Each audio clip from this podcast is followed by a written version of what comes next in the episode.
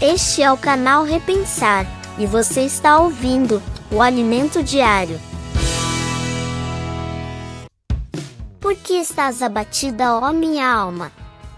Por que te perturbas dentro de mim?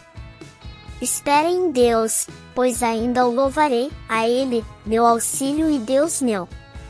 Salmos 42, versículo 5 o livro de Salmos mostra de uma forma bem humana os problemas de seus autores e do povo de Deus. Às vezes estão animados, outras vezes deprimidos, outras vezes cantando e outras vezes chorando. Na lei e nos profetas, Deus está falando conosco, e no livro de Salmos nós falamos a Deus. E o salmista não só fala com Deus, mas fala também consigo mesmo. Em momentos difíceis precisamos ter controle sobre nós mesmos, devemos perguntar à nossa alma como pode estar abatida assim? Isto não é uma autocobrança e sim um ato de fé, lembrando-se de Deus, quem Ele é, e o que Ele tem feito e o que tem prometido para nós. Oremos agora.